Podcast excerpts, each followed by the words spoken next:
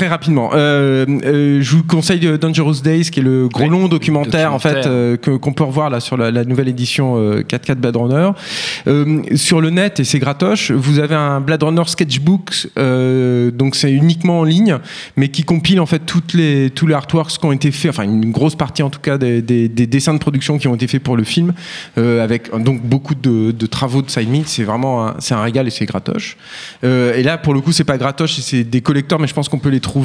Il y avait un, numéro du magazine euh, américain Cinefex.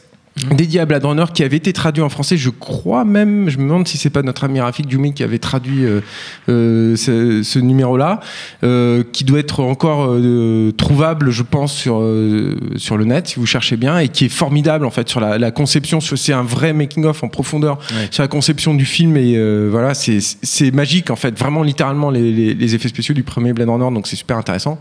Et ma dernière, c'était un, un, numéro de l'écran fantastique qui était sorti aussi lors de la de la sortie française de, Blade Runner qui est ultra complet avec plein d'interviews de toute l'équipe du film. À l'époque, l'écran fantastique faisait ça et euh, beaucoup de dessins de pré-production, etc. Et euh, c'est une bible en fait. C'est comme un c'est comme un beau MOOC en fait. C'est euh, l'équivalent du numéro spécial de Metal Hurlant sur Conan le Barbare par exemple qu'avait fait Dionnet, je crois. Voilà.